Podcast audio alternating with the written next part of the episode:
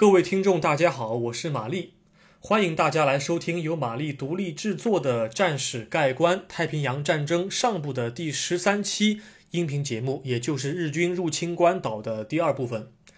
我在上一期节目当中已经简要介绍了关岛的基本信息，包括它的原住民的迁徙、殖民战争以及地理风貌等等内容。我将在今天的节目当中直截了当地步入正题。请大家做好战斗准备。下面请听第一节。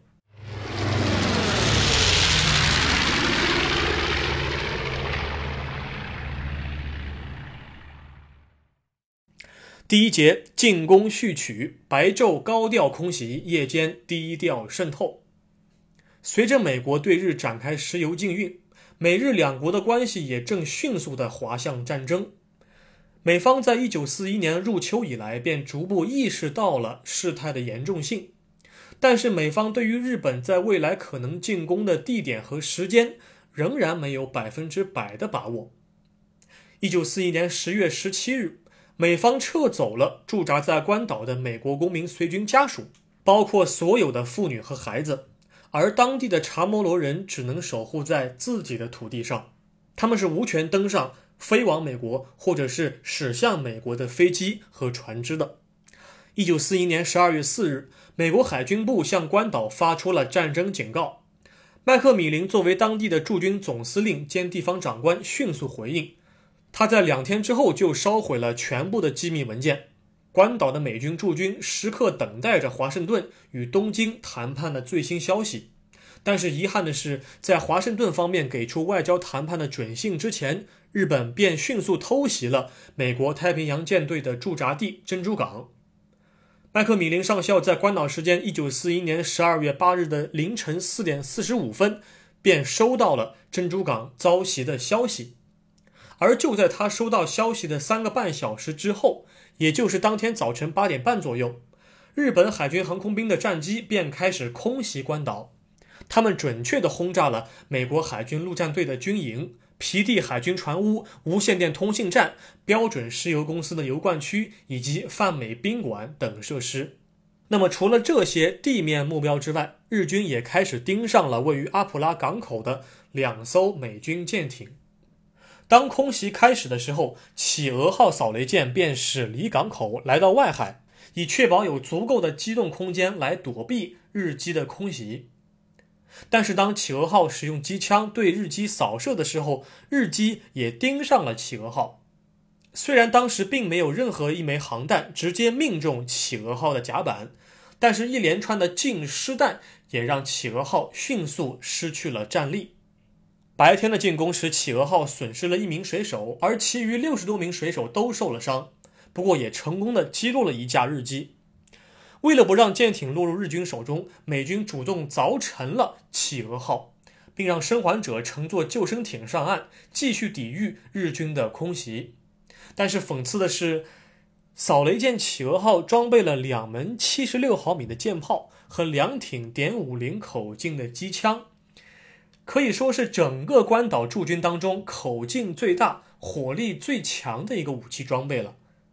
但是这艘舰本来应当作为良好的打击平台，给予日军一定的损失，美军却在开战首日就将其凿沉。这种过于保守的打法，其实在某种程度上吧，我觉得也是让日军的两栖登陆，特别是事后在两三天之后的两栖登陆作战，更加的畅通无阻，一定意义上加快了战斗的结束。另一艘舰艇，也就是游轮罗伯特·巴恩斯号。他在当时还没来得及出港，便遭到了日机的扫射。虽然上层甲板在机枪的扫射之下毁伤严重，舰艇也开始漏水下沉，但是美军没能成功的将它送入海底，在战后便被日军所俘获。那么，为什么日军能够准确的轰炸这些重要的行政设施、军事重地以及停泊在阿普拉港的两艘舰艇呢？咱们千万别忘了，早在战前，马里亚纳群岛当中的其余十四座岛屿都是由日军占领的。除了日军在一九四一年使用侦察机对关岛进行高空摄像侦察之外，本土的查摩罗人也被日军所收买。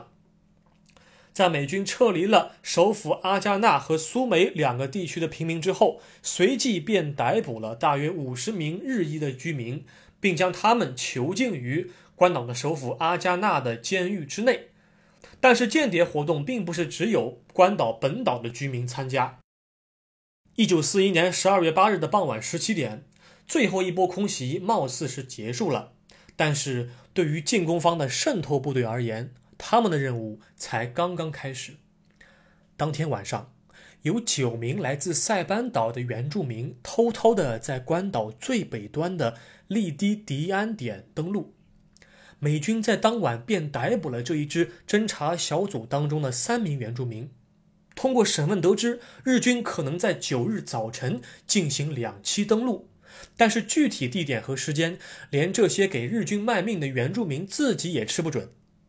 当这些口供深夜传到麦克米林上校耳朵中的时候，麦克米林做出了一个大胆的判断。他认为，日军之所以让侦察部队落入美军手中，是为了让美军相信日军会在关岛北部地区进行两栖登陆。这样一来，日军的主力两栖登陆部队就可以在美军北调的同时，趁机夺取本岛最重要的阿普拉港、苏梅地区以及首府阿加纳。麦克米林上校选择忽略原住民的友好提示啊，这个提示是打引号的。他选择继续加强现有防御设施的建设任务。在关岛的战斗结束之后，美军发现。在这些原住民提供的情报当中，至少有一处登陆地点是准确的，但是他们搞错了登陆时间。一九四一年十二月九日，美军并没有等来日军的登岛部队，反倒是前一天的日军飞机又来骚扰。早上八点半，九架日机再一次打击了前一天空袭的目标，不过这一次，他们向关岛首府的行政大楼投放了航弹。关岛防卫部队，也就是由当地人组成的民兵，他们在保护阿加纳的行政设施之外，便奉命待在了各大哨所之内。除了有二十八名陆战队的士兵在领导当地的警察部队之外，美军陆战队当中的剩余一百二十二名士兵和前一天早晨的企鹅号扫雷舰上的生还者，共同在奥罗特半岛的东侧，也就是陆战队的军营处加固防御啊。这里要说明一下，奥罗特半岛是位于关岛的最西面的一个半岛。这个半岛的东边就是苏梅地区，这个半岛就在皮蒂海军船坞的西南面。一九四一年十二月九日的夜晚是静谧的，但是这一切都将在十二月十日的凌晨四点被打破。我们现在进入下一节。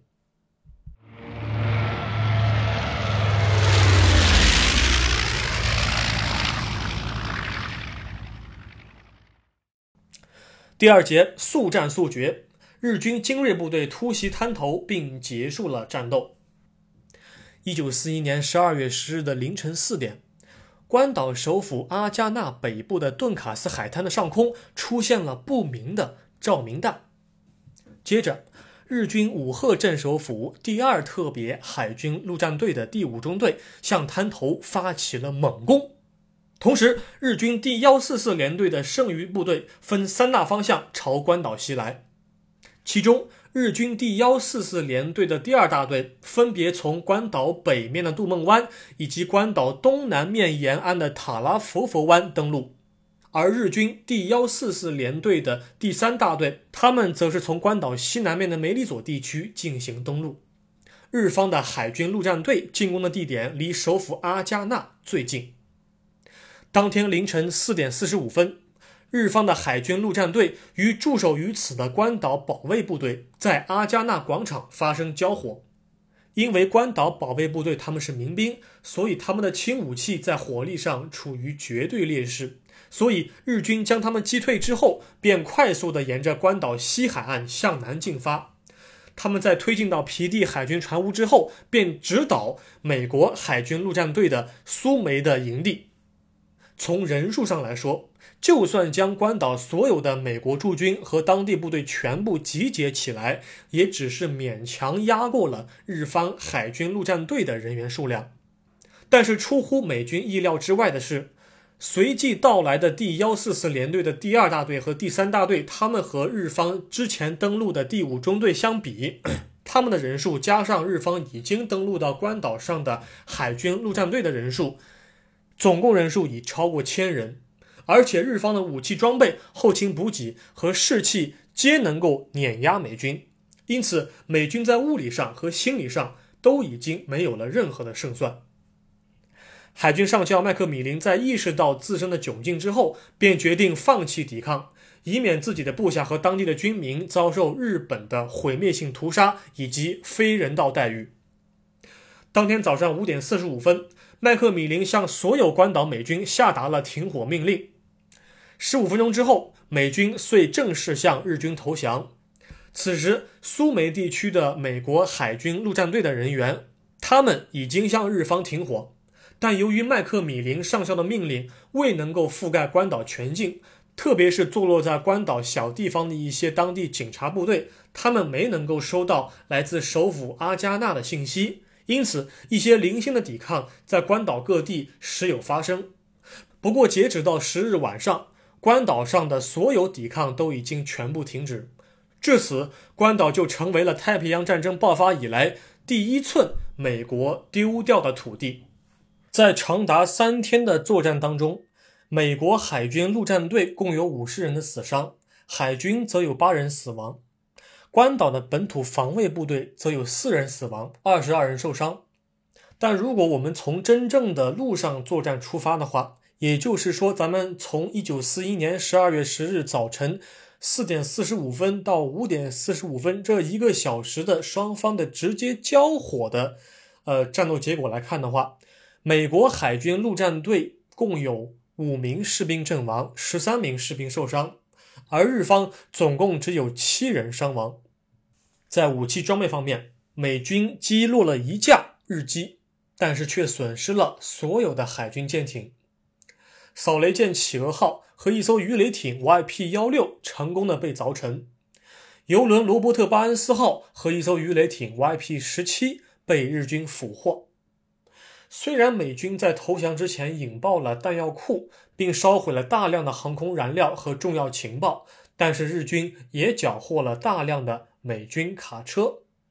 从1941年12月10日的美军投降开始算起，关岛便在日后两年半左右的时间当中成为了日方的殖民地。日军除了将部分的俘虏递送到亚洲的其他地方进行强迫劳作之外，日方也动用了本土的原住民和美军战俘，帮助他们修建机场。啊，关于这些内容，我将在美军重返关岛的时候，也就是一九四四年三月份的时候，到时候再做额外的讲述。嗯，其实从严格意义上来讲，咱们抛开之前的空袭啊，因为之前空袭呢，只是说日方的军机正在轰炸美方的设施，而美方使用的是机枪或者步枪。向空中进行还击的美方在当时并不具备任何的地面防空火力，所以不能够算作双方的直接冲突。那么美日双方在岛上双方主力之间的直接冲突，也只是说满打满算交火了一个小时左右。而且在这次发生在关岛首府阿加纳广场的战斗当中，美军的主力人员并没有全部参加。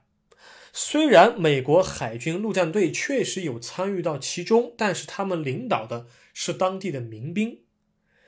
这些没有经过严格训练的部队，却碰到了日方在太平洋战争爆发之前准备了数年的精锐的海军陆战队，确实是属于运气不佳。一九四一年的关岛之战可以说是在整个太平洋战争的诸大战役和战斗当中。效率最高且颇为克制的战力。那么这里的效率和克制都是打引号的哈。这里的克制是因为美军高层已经过早的看见了未来战争的结局，因此及时的放弃抵抗有助于减少我方军民的死伤啊，并不是说玛丽不想展开来说，而是历史上发生在一九四一年的关岛战斗确实就是如此之迅速。如果把篇幅故意拉长的话，其实就是在结构上扭曲了历史。哦，这个罪过我玛丽真的是担当不起啊，担当不起，担当不起。不过啊，我并不打算在这一期节目当中就把关岛的战斗马上收尾。下一期节目，我将会重点介绍一位具有传奇色彩的军人。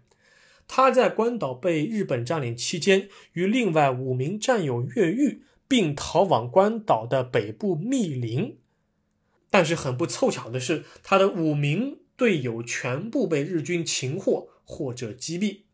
但是他一个人一直撑到了美军重返关岛之时。好，非常感谢你收听今天的音频节目，我们下一期再会。